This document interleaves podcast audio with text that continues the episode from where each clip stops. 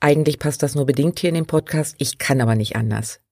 Heute möchte ich mal meine Ansichten darüber teilen, was Marketing darf und wo in meinen Augen die Grenzen sind. Und ich bitte dich inständig, die nicht zu überschreiten. Egal, ob du gerade am Anfang stehst oder schon diverse Schritte weiter bist. Denn ja, beim Marketing geht es darum, Kaufentscheidungen zu fördern. Aber nur bis zu einem bestimmten Punkt.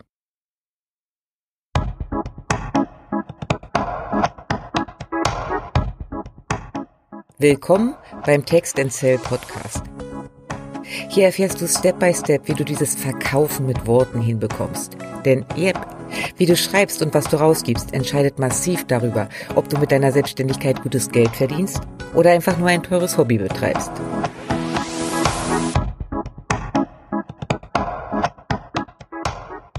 Damit du weißt, wer dir hier im Ohr sitzt, kurze Vorstellung meinerseits. Ich bin Ina Mewes, meines Zeichens freie Werbetexterin. Ich unterstütze Selbstständige wie dich dabei, ihre Texte selbst in die Hand zu nehmen und so die Kunden zu erreichen, mit denen sie wirklich arbeiten wollen. Heute wird es mal etwas, ja, wie soll ich sagen, äh, emotionaler oder besser, es geht um ein Thema, das mich immer wieder umtreibt und wozu ich heute mal Stellung beziehen möchte. Ich sehe in meiner Social Media Bubble immer wieder Beiträge, wozu entschleunigten Marketing, weniger Druck, ethischem Marketing aufgerufen wird. Und ganz ehrlich, ich verstehe das total. Keiner hat Bock, ständig unter Druck zu stehen, sich erklären zu müssen, warum man sich nicht für ein ach so tolles Angebot entscheidet. Andererseits gibt es nun einmal bestimmte Mechanismen, mit denen du verkaufst. Und wenn du die komplett streichst, weil du eben kein Marketing machen willst, wird sich kaum jemand für dein Angebot entscheiden. Ganz simpel, wenn du nicht zeigst, was du hast, sieht es auch niemand. Es gibt aber auch viele Abstufungen zwischen Kauf jetzt oder deine Oma stirbt und ja, wenn du meinst, es passt irgendwann, dann weißt du ja, wo du mich findest und dann gucken wir mal. Kurzer Spoiler, beide Varianten funktionieren nicht.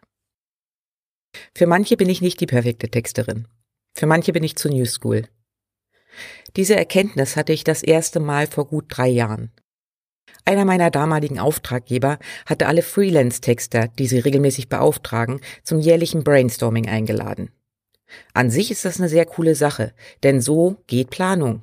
Sie haben uns erklärt, was im kommenden Jahr rauskommen soll, und wir haben gemeinsam überlegt, was gute Aufhänger dafür wären und wie das Marketing aussehen könnte. Was mich allerdings ziemlich von den Socken gehauen hat, waren manche Ansätze alter Werbehasen. Also bitte nicht falsch verstehen. Die sind lange im Geschäft und auch erfolgreich. Trotzdem haben mich Headlines wie mit diesem Trick bescheißen Sie das Finanzamt um 20.000 Euro legal oder schlafen Sie noch ruhig, das ist bald vorbei, wenn Sie diesen Fehler nicht vermeiden. Ja, die haben mich eher schockiert. Und ja, ich übertreibe hier natürlich, aber es ging schon sehr stark in diese Richtung. Sorry, das ist so oldschool und so Bildzeitungsniveau. Und da will ich nie hin. Klar sollte eine Headline catchy sein und den Leser abholen, aber so nicht mein Stil. Und auch jetzt erlebe ich das immer mal wieder. Wenn ich für Auftraggeber texte, werden die Inhalte trotz angebotener Korrekturschleife in 95 Prozent der Fälle genau so abgenommen. Es kommt aber immer mal wieder vor, dass ich doch bitte die Pain Points noch besser herausarbeiten soll.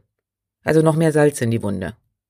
Und ja, Manchmal passt das sogar. Da war ich tatsächlich noch zu soft in der Formulierung, aber eben nicht immer. Und Schmerz um jeden Preis? Auch hier wieder. Nein, nicht mit mir. Werbung gab's schon immer und wird es auch immer geben. Die Art und Weise ändert sich nur und das ist okay. Je mehr wir darüber lernen, warum Menschen kaufen, umso leichter wird es zu verkaufen und gleichzeitig auch wieder nicht, denn die Massen an Angeboten und die Reizüberflutung der Kunden machen es wieder viel schwerer gesehen zu werden. Hilft da das alte klassische Brüllen? In meinen Augen nicht. Ich bin ein Riesenfan von Inbound Marketing. Ohne Schreien. Zeig, was du machst, wer du bist, was du kannst, und dann kommen die Kunden von selbst zu dir. Das klingt erstmal toll und easy, braucht aber tatsächlich etwas mehr Geduld als der alte Weg mit Anzeigen, Werbeeinblendern und Co. Es ist aber auch nachhaltiger und auch billiger, weil deine Kunden eine Beziehung zu dir aufbauen und gern wiederkommen. Das ist beim alten Weg nicht der Fall. Da gehe ich dorthin, wo am lautesten gebrüllt oder der größte Rabatt angeboten wird. Ein Zahn möchte ich dir aber auch ziehen. Inbound Marketing bedeutet nicht, dass du einfach nur konstant guten Content raus hast und das war's. Du musst dich trotzdem zeigen und ja, auch werben, dein Angebot präsentieren. Sonst wirst du zum bewunderten Wikipedia für deinen Bereich, verkaufst aber nicht. Die Mischung macht's. Und nicht falsch verstehen, Anzeigen zu schalten ist auch völlig okay. Und ja, es hilft schneller zu wachsen. Wenn du dafür am Anfang aber das Geld nicht hast, gibt's eben auch andere Wege. So, was unterscheidet in meinen Augen jetzt Kackmarketing von guten? Wie lange hast du Zeit? Ich könnte ewig referieren. Da das hier heute mal ein bisschen persönlicher Beitrag ist, erlaube ich mir den Begriff nochmal zu nutzen.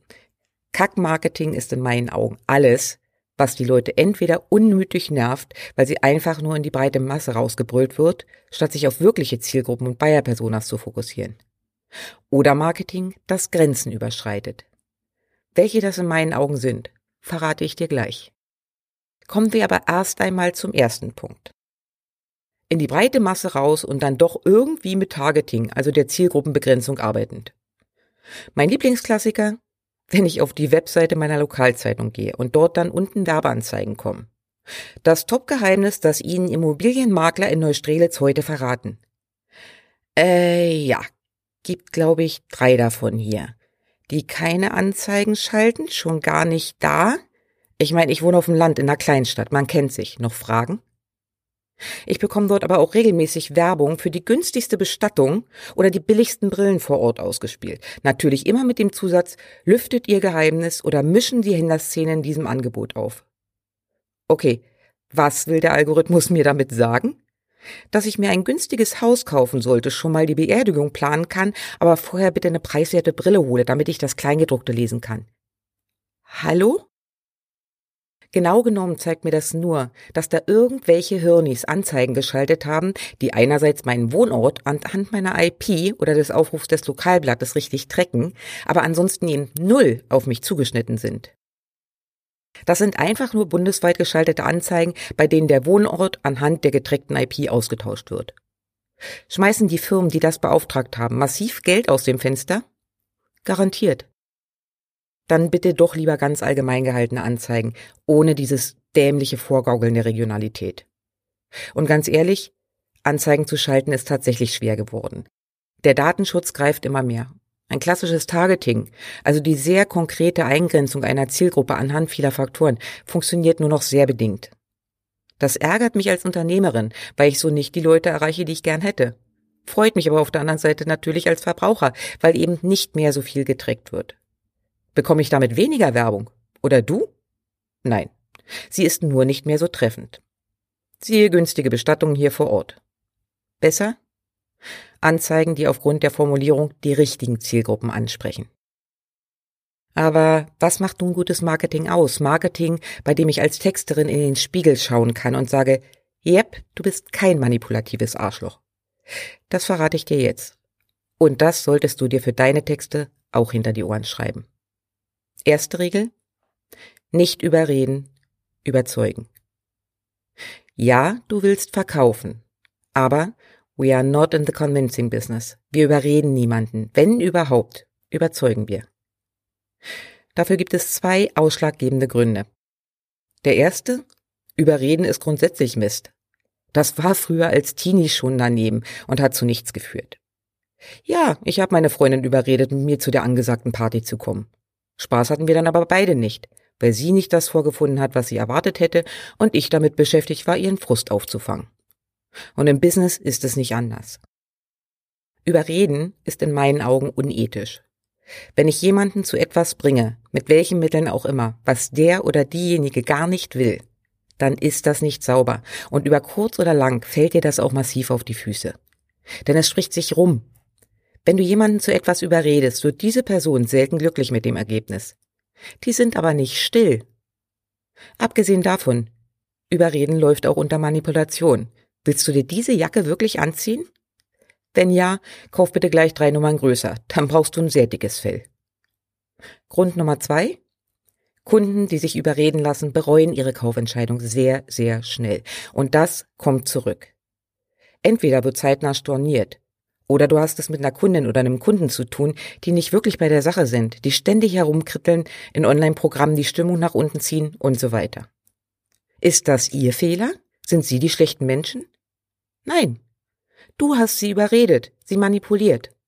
Wären sie deine Idealkunden, wäre dein Angebot für sie genau richtig gewesen, dann hätte alles gepasst. Eins von beiden oder sogar beides ist aber gerade eben nicht der Fall. Die zweite Regel? Arbeite nicht manipulativ mit Glaubenssätzen. Ich weiß nicht mehr, wo ich es gehört oder gelesen habe, aber ich finde diese Aussage einfach nur genial. Beim Werbetexten geht es nicht darum zu überreden, es geht nur darum, falsche Glaubenssätze bei potenziellen Kunden aufzubrechen und durch neue richtige zu ersetzen. Lass dir das mal auf der Zunge zergehen, da liegt der Unterschied. Falsche Glaubenssätze aufbrechen, nicht damit spielen. Warum biete ich ein Vorgespräch an, wenn jemand Interesse an meinen höherpreisigen Angeboten hat? Weil da noch Fragen sind. Kriege ich das zeitlich gebucht, wenn ich noch Teilzeit arbeite und Kinder dahin habe? Antwort, ja, das geht, klar. Macht dein Angebot Sinn, wenn ich noch gar nicht wirklich weiß, was ich eigentlich machen will? Ja, auf die Frage kann ich bloß sagen, nein, da bin ich die falsche Ansprechpartnerin. Aber ich kann dir jemanden empfehlen, der dir dabei hilft. Ja, und warum habe ich immer eine lange Latte FAQs auf meiner Sales Page und spreche bestimmte Mindfucks auch schon direkt in den Texten an, um genau die aufzulösen? Und genau das tun eben gute Marketingtexte. Sie überreden nicht, sie bauen keinen unnötigen Druck auf, sondern lösen einfach falsche Muster auf. Wieder mal aus der Praxis. Für meine Teilzeit beschäftigte Mama, die sich nebenher ein Business aufbaut. Die Masterminds in der Gruppe, um sich auszutauschen, finden wöchentlich statt. Im wechselnden Rhythmus, vormittags, nachmittags, damit jeder eine Chance hat, teilzunehmen. Zack ist der Druck raus, sich irgendwie zur Armutszeit ins Arbeitszimmer zu verkrümeln, mit dem schlechten Gewissen, die Familie zu vernachlässigen. Es gibt aber natürlich auch die Kunden, für die alle diese Zeiten irgendwie Mist sind. Und dann sage ich es ihnen auch und versuche sie nicht davon zu überzeugen oder zu überreden, das Kind wegzugeben oder den Job zu kündigen, weil ja ihr Mindset nicht stimmt, sie ihr Leben erstmal auf halb acht drehen müssen, damit sie wirklich Erfolg haben. Grundsätzlich nochmal, überzeugen ja, überreden nein. Das dritte No-Go. Bedürfnisse falsch ansprechen. Was für mich gar nicht geht, ist das falsche Ansprechen von Bedürfnissen. Ja, ich habe dir in einer der letzten Folgen erklärt, wie du deine Angebote an die aktuelle Krise anpassen kannst. Indem du schaust, wie sie in der Bedürfnispyramide besser zu dem passen, was gerade benötigt wird. Allerdings gibt es auch hier eine Grenze. Übertreibe es nicht. Wenn dein Angebot normalerweise ganz oben in der Bedürfnispyramide steht, also sich im Bereich Selbsterkenntnis, Spiritualität und Co. bewegt, dann ist es völlig okay, es so umzuformulieren, dass es diejenigen anspricht, die zwar gerade Sorgen haben, aber noch nicht wirklich begründete und denen du vielleicht wieder ein Gefühl von Sicherheit geben kannst. Was in dem Fall so gar nicht geht, dein Angebot so formulieren, als wenn es Grundbedürfnisse sicherstellt. Ich übertreibe jetzt mal wieder massiv, aber das hilft zur Veranschaulichung. Wenn normalerweise Money Mindset dein Thema ist, komm bitte nicht auf die Idee, deinen Leuten zu verkaufen, dass sie die nächste Stromrechnungsbegleichung manifestieren können. Das gilt aber auch außerhalb der Krisensituation. Verschiedene Bedürfnisse ansprechen ist gut, aber eben auch nur die, die dein Angebot tatsächlich erfüllen kann. Noch ein No-Go. Falsche Versprechungen. Okay, das sollte eigentlich logisch sein, ist es aber irgendwie doch nicht. Die Millionen, die dir von X-Coaches da draußen innerhalb von sechs Monaten versprochen werden, sind nicht wirklich realistisch. Und eigentlich wissen wir das alle selbst ganz tief drin. Aber mit den richtigen Techniken auf meiner Seite und deinem unbedingten Wunsch, das zu verdienen auf der anderen, läuft das halt. Ich habe in den letzten Jahren bei einigen Freunden gesehen, wie sie wirklich viel Geld in irgendwelche Programme gesteckt haben, die mit einem realistischen Blick von außen schon allein nicht funktionieren. Ergebnis? Kohle weg und noch ein paar blöde Sprüche aller, du hast dich nur nicht genug committed, dein Mindset stimmt noch nicht. Äh, sorry. Irreführende Werbung ist nicht nur verboten. Sie ist auch Mist und bringt dir langfristig eher Schaden als Nutzen.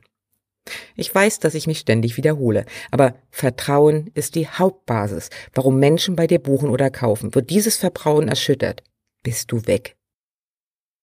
Ja, und wie ist das jetzt mit FOMO? FOMO, Fear of Missing Out, ist ein Mechanismus, der bei uns ganz oft greift. Wir haben ständig Angst, irgendwas zu verpassen. Den neuesten Trend, den besten Preis, die Deadline für die Anmeldung zum Workshop. Ist das Nutzen dieses Mechanismus jetzt unethisch? In meinen Augen ist das Arbeiten mit FOMO okay, solange die Aussagen, die du triffst, auch stimmen und du damit keinen künstlichen Druck aufbaust, wo keiner ist.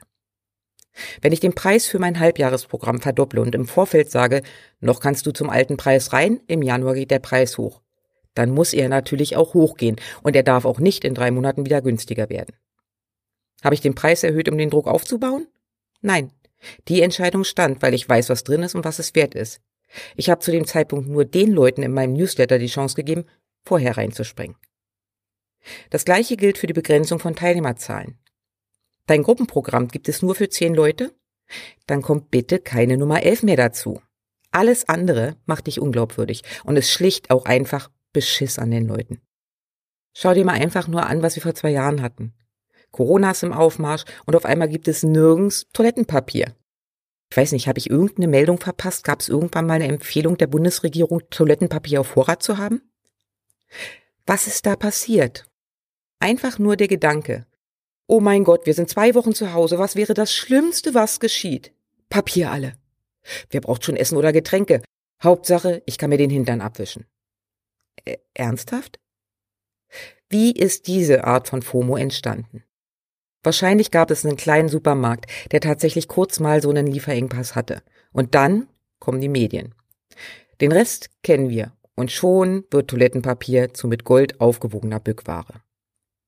Wir sind so gestrickt, unser Gehirn ist darauf programmiert, uns gut zu versorgen und eben keine wichtigen Gelegenheiten zu verpassen. Es ist nur nicht so wirklich gut darin, die Wichtigkeit der Ereignisse zu sortieren. Also ja, du darfst FOMO nutzen, aber nur, wenn es wirklich ein Limit gibt. Zeitlich, in Hinsicht auf die Teilnehmerzahlen oder beim Preis. Alles andere ist bäh. Das gilt übrigens auch für die einmaligen Gelegenheiten, die so dann alle halbe Jahre plötzlich wiederkommen, ne? Bei FOMO geht es schon um eine typische Angst. Es gibt aber natürlich noch eine ganze Latte mehr. Die Angst zu versagen, nicht geliebt zu werden, finanziell zu scheitern, etc. pp. Lässt du Ängste oder Sorgen bei deinen Marketingtexten komplett außen vor, sind die dann wie eine leckere Suppe, bei der du das Salz vergessen hast. Nett, aber so richtig haben will das keiner. Hier gilt es, genau eine Balance zu finden zwischen dem Aufzeigen von Risiken, die entstehen können, falls jemand dein Angebot nicht nutzt, oder welche Chancen verpasst werden, aber ohne den Aufbau von übermäßigem Druck und dem massiven Triggern von realen Ängsten. Ich gehe da in einem anderen Beitrag noch tiefer rein. Hier zeige ich dir erstmal nur kurz den Unterschied, ja, mit einem Beispieltext für einen Steuerberater. Variante 1.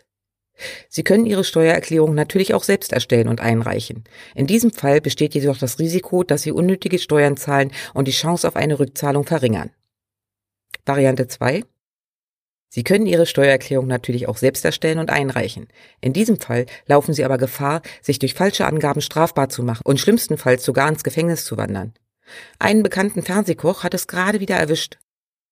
Mal abgesehen davon, dass der Fernsehkoch nicht im Knast ist, weil er sich in der Steuererklärung vertippt hat, wird hier mit realen Ängsten und Gefahren gespielt, bei denen das Risiko bei eins zu einer Million liegt. Und das ist Mist. So, was geht in meinen Augen noch nicht? Aggressives Marketing. Das ist dieses Drückerkolonnen-Marketing. Das kennst du vielleicht sogar noch von früher.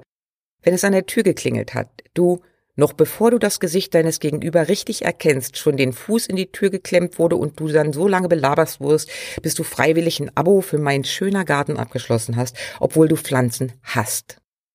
So ähnlich wird das heute im Social Media Marketing gemacht. Da wird dann unter der garantierten Methode für 50 neue Kunden pro Woche und Co. hochpreisig verkauft. Die Leute, die das dann so umsetzen, ärgern sich später oft enorm, weil sie viel Geld in eine nicht funktionierende Marketingvariante investiert haben. Was ist hier der Ansatz? Schau, wo deine vermeintliche Zielgruppe unterwegs ist, nimm Kontakt auf und bombardiere die Leute dann mit deinen Verkaufsbotschaften. Mein Liebling, häufig bei LinkedIn? Hey Ines! Äh, ja, kurze Randnotiz. Ich heiße Ina und selbst mit Vertipper wird es nur zu Ins zeigt also schon mal wahnsinnig großes Interesse auf deiner Seite. Also. Hallo Ines, was du hier so machst, ist echt mega. Da kannst du voll stolz drauf sein. Hast du eigentlich schon mal darüber nachgedacht, mit Basenfasten deinen Bauchspeck zu bekämpfen? Ja, Schnucki, genau die richtigen Worte für ein erstes Date. Du lachst jetzt vielleicht? Ich habe nur zwei Originalnachrichten gemischt. Was dann so richtig cool kommt, wenn ich nicht reagiere, dreimal nachfassen. Bist du wirklich sicher, dass du so weiterleben willst? Hast du dir die Risiken bewusst gemacht? Warum antwortest du nicht? Bist du dir zu fein? Nur mal am Rande, ich bin zwar kein Reh, aber mein BMI ist absolut okay, was man auch auf den Profilbildern sehen kann. Solltest du also bei deiner Suche nach guten Marketingstrategien auf Coaches stoßen, die Social Selling propagieren und dabei vor allen Dingen damit protzen, welche Umsätze sie selbst so gemacht haben, Vorsicht. Social Selling funktioniert, aber die wenigsten Coaches bringen es dir vernünftig bei. Das Ding mit dem Mindset. Wenn du nicht bereit bist, fünfstellig in dich zu investieren, kannst du auch nicht erwarten, dass andere für dein Angebot bezahlen. Puh, was ich diese Aussagen hasse. Ja, es ist was dran. Wenn du versuchst, nur mit kostenfreien Angeboten zu lernen, um dein Business aufzubauen, wirst du über kurz oder lang an deine Grenzen stoßen. Denn ein Business wächst, wenn du Geld reinsteckst. Logisch. Nehme ich Kohle in die Hand, um Anzeigen zu schalten, kommen mehr Leute in meinen Newsletter. Buche ich ein gutes Coaching, hilft mir das, mich weiterzuentwickeln, zu lernen und dann vielleicht auch besser zu verkaufen. Das ist im Solo-Business das gleiche wie im Großkonzern. Wer nur auf Sparkurs unterwegs ist, wächst nicht. Das bedeutet aber noch lange nicht, dass du zwingend das Coaching für 30.000 Euro brauchst, um voranzukommen und nur deshalb auf der Stelle trittst, weil du dich eben dagegen entschieden hast. Meine ganz persönliche Erfahrung, die wirklich guten Hochpreis-Coachings, die ich kenne, sprechen alle die an, die schon ein paar Schritte weiter im Business sind und es sich dann auch leisten können. Mit einem kurzen Zucken verbunden, sicher. Aber die, für die es gedacht ist, müssen dafür nicht die Schwiegermutter und den Hof verkaufen. Sehe ich also Aussagen wie die, wenn du dir das gerade nicht leisten kannst, dann frag doch mal in der Familie oder nimm den Kredit auf, das Geld kommt schon wieder rein, könnte ich persönlich nur im Karree spucken. Investitionen in einen selbst dürfen auch wehtun. Stichwort Komfortzone oder Wachstum. Sie dürfen aber nicht an die Existenz gehen.